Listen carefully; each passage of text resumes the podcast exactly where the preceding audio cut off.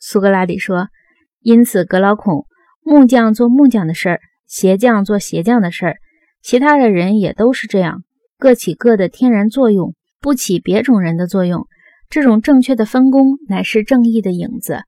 这也的确正是他之所以可用的原因所在。”格老孔说：“显然是的。”苏格拉底说：“但是真实的正义却是如我们所描述的这样一种东西。然而，它不是关于外在的各做各的事儿，而是关于内在的，即关于真正本身、真正本身的事情。这就是说，正义的人不许可自己灵魂里的各个部分相互干涉，起别的部分的作用。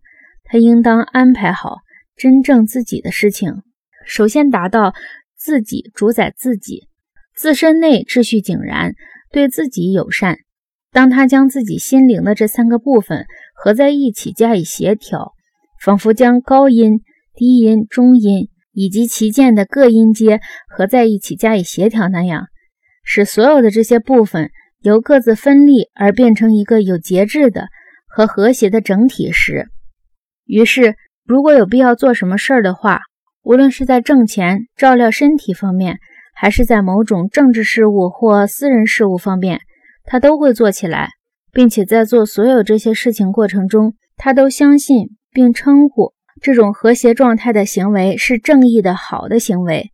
指导这种和谐状态的知识是智慧，而把直起破坏这种状态作用的行为称为不正义的行为，把指导不和谐状态的意见。称为愚昧无知。